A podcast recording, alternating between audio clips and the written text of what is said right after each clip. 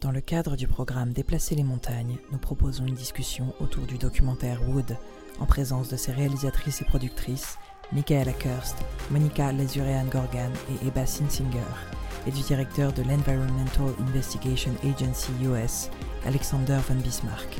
Cette discussion est modérée par Jérémy Zelnik, directeur des événements professionnels des Arc Film Festival. We organized a special section this year at Les Arcs, uh, which is called Move Mountains.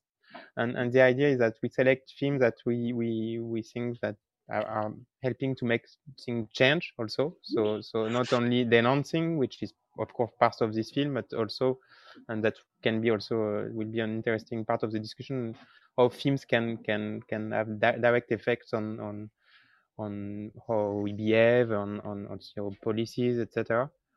Uh, and I think it's documentaries on investigation are a lot about that.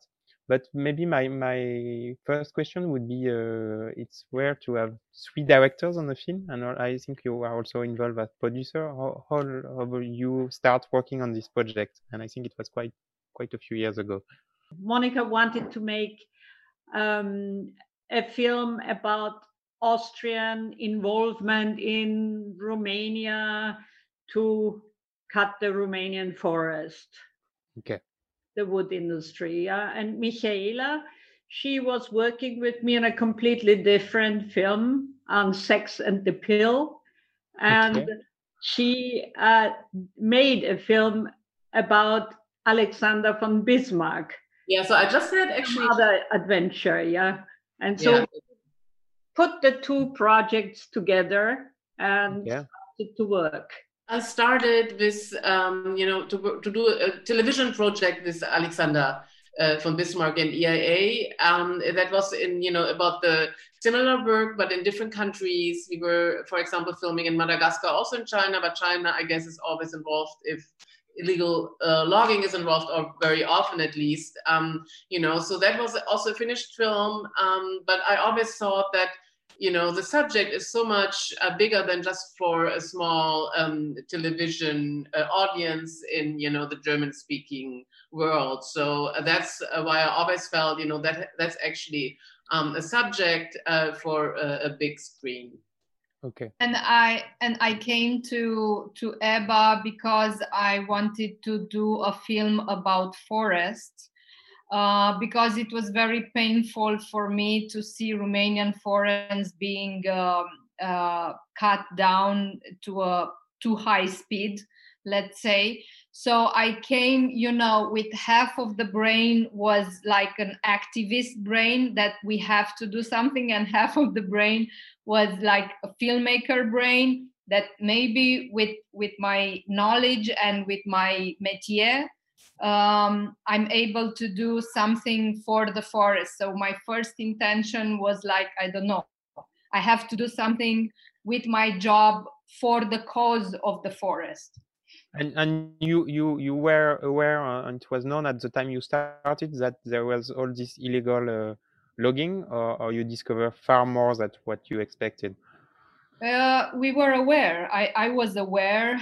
The media in Romania uh, was covering the subject uh, in short reportages, well documented. Uh, so all the Romanians were aware of this, but okay. on a high level, on the political level, or on the legislation level, or on the justice level, very few things were being done. It's interesting because we we are screening in the festival another film uh, on Romania, which is Collective, uh, and which deals a lot also with the corruptive system and, and politics.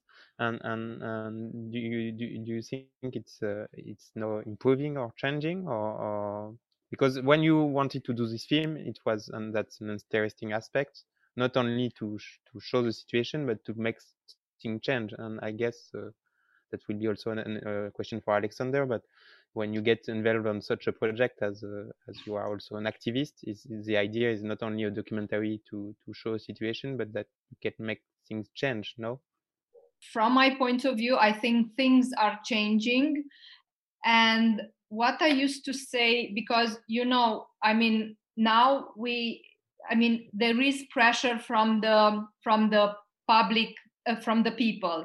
There is pr- uh, pressure from the society. So things are are improving, I would say, some somehow.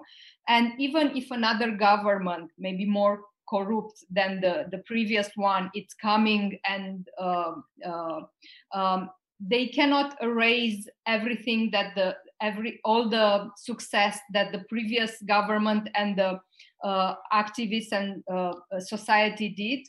Um, so it's always small victories are are being there, being in.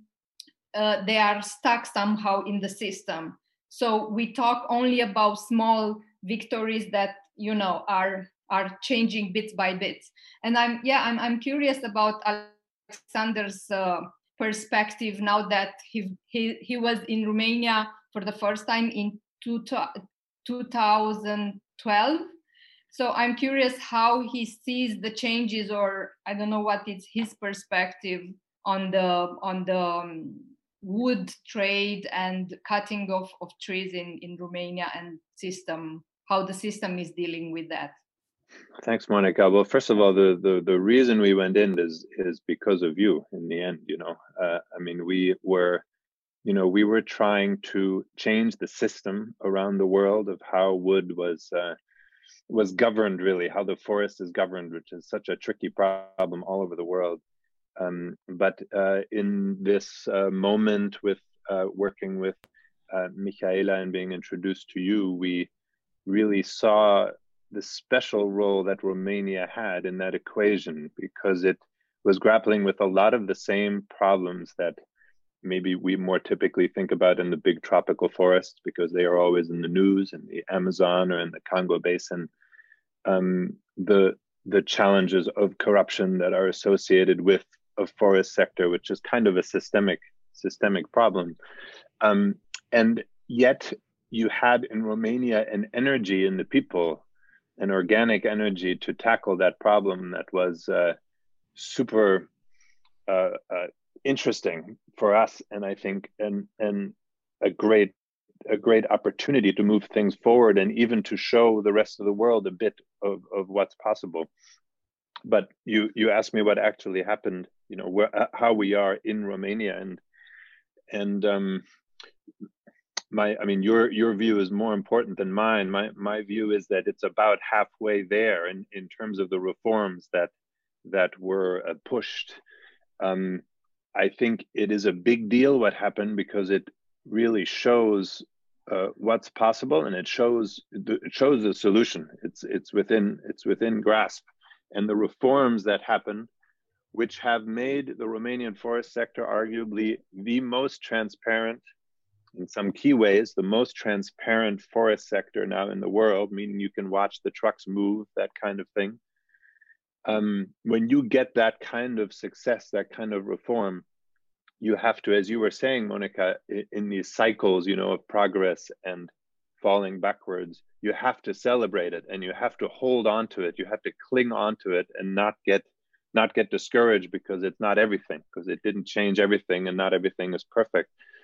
Because um, especially when it's transparency, it's hopefully kind of like a ratchet, you know, that meaning that you you you get to here and you don't you don't go back you hold on and then you get to there and you get to there.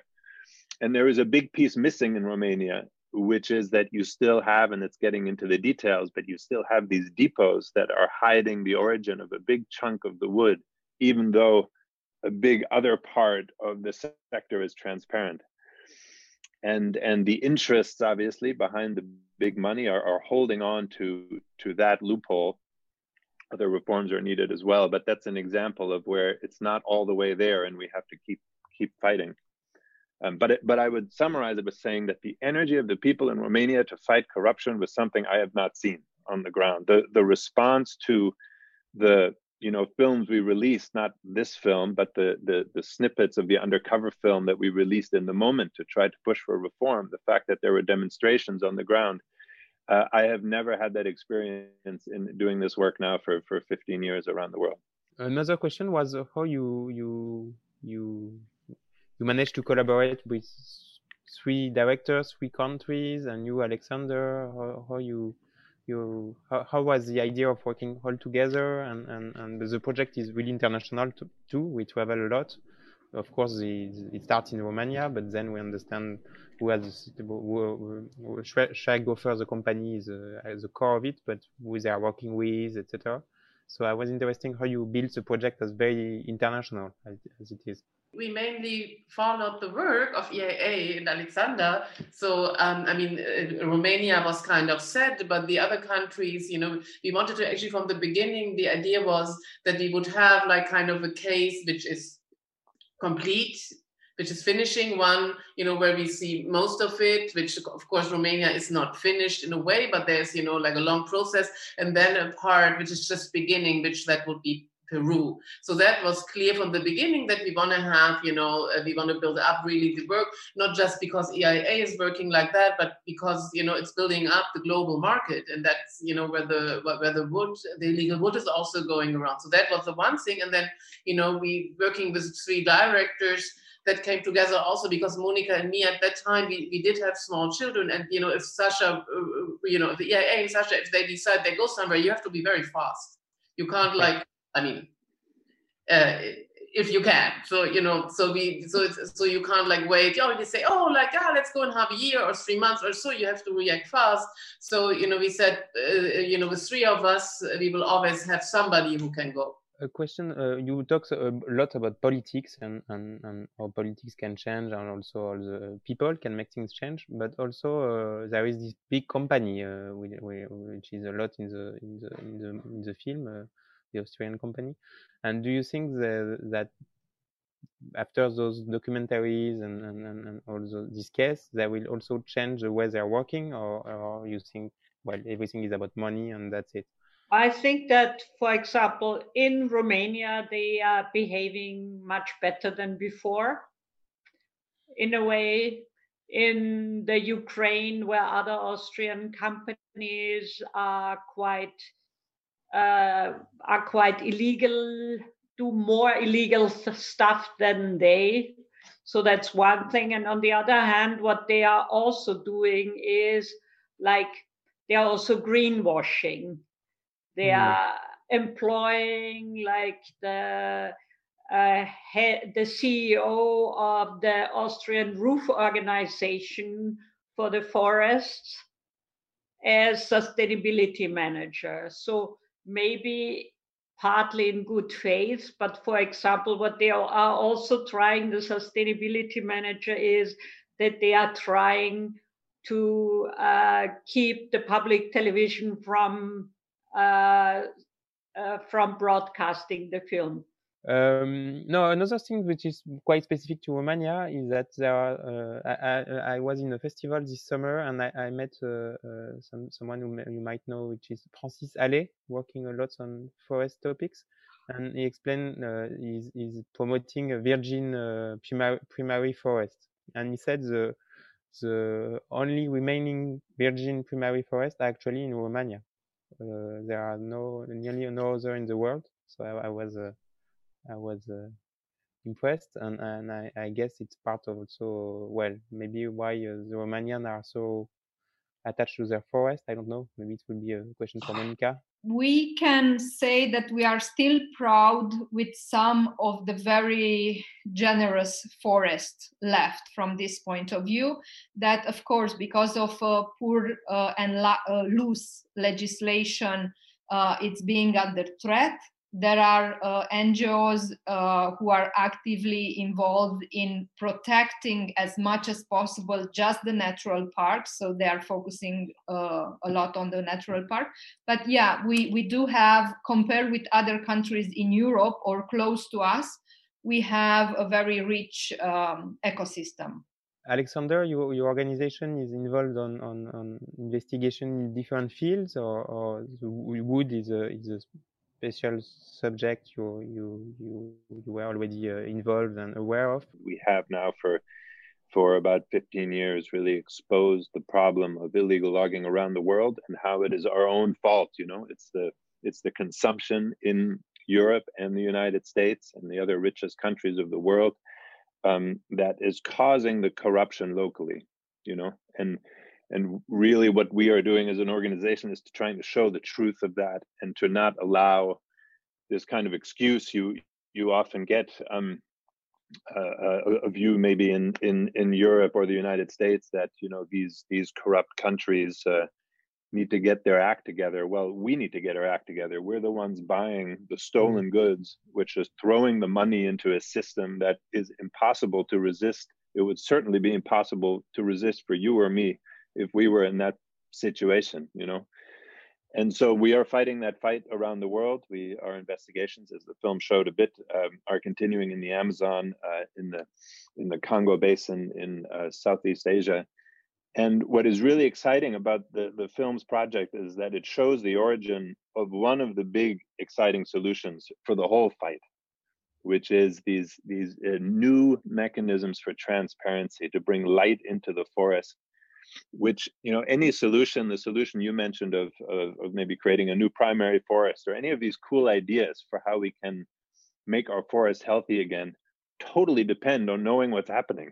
You know you can have a great idea but the truth is right now that the forests too much are, are a black box of corruption and violence and and and crime. And uh, that's not a place where you can uh, uh, you know apply subtle smart uh, solutions you know you we we have to get light into the forest um, and it is this project that has developed a, I think a vision for how that can tangibly happen. Can, can we be optimistic that well through those actions and through the, the evolution of so, also mentalities uh, things will will will improve a bit in the future and, and not only locally when you have such a scandal? Or do we need scandals to have uh, those changes? I think we do need scandals, and that's part of our work is to bring the truth forward and to create political will. Um, but when you have that political will, you have to put it to use to create really tangible change that that sticks around. And I think this this film uh, shows an shows an effort to do that. I think we should absolutely be optimistic. Look, we're we're going to lose more forest. You know, we have to be realistic too. Is is a tough, complicated world out there of global trade that is demanding these resources, and we have to fight to protect them, to help local people to protect them. That that is the that is the real fight, and, and we as the consumers need to need to connect. The optimism comes from connecting to local people around the world, indigenous people, the communities you saw in Romania that are getting their land back after communism and World War II. These stories are playing out all around the world in the Amazon. Um, and if we uh, uh, create a global community to support uh, local effective governance and protection of those resources that can stand up to the big demand of, of, of global trade, we should uh, absolutely be optimistic that we can save a core, you know, of the best forests for the future, and not have them be be a, um, a story that we have to tell our kids about, or you know, a. Uh, um, I saw an art piece where somebody put a forest on display in a soccer stadium a little while ago, you know, and uh, that that really made me afraid of the future, where the only place where we can still see a real forest is as an art installation somewhere Mm-hmm. So we should be optimistic that we can keep that from happening. Yeah, but I also think that the narrative is already changing, and that's usually, you know, one first step. So at Fridays for Future, for example, they uh, are also a global network that is fighting, you know, also for the same causes. So it, you know, different things come together, and maybe maybe also the COVID situation uh, makes people tick a bit slower on on the one hand. And maybe they also went in at least in the western world you know they went more into the wood because they could not go anywhere else. So also this like is just a little little stone to the whole picture Mm-hmm. And I think also one reason why we were also interested, you know, to specifically do a film, uh, not just in general about NGOs who um, work against illegal logging, but to, uh, you know, do one with Alexander von Bismarck and EIA, because on the one hand, you know, they they really do the research and do the investigation and uh, you know get the evidence but then they also you know they just don't create a scandal because that's important but then you have to use that you know to, for political change specifically. And that was the one thing that from the beginning always interested me and i think that's you know those are the two pieces who have to go together and i think also that eva is right you know right now i mean when we started the film there was no friday for futures anywhere uh, on the screen you know there were local groups. So so yeah so maybe you know it, it was it's the right moment to create even more change. Uh, thank you very much. Uh, it's a very i think a very important film and very very very interesting and a very impressive investigation a long investigation.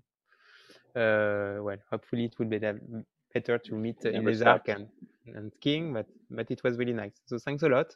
Yeah, and, thank you and I wish yeah, you the thanks very much. the best for the team and for your future projects. Thank you very much. Thank much. you, and all the best for the festival. Yes. Thanks a lot. Bye bye. Bye bye.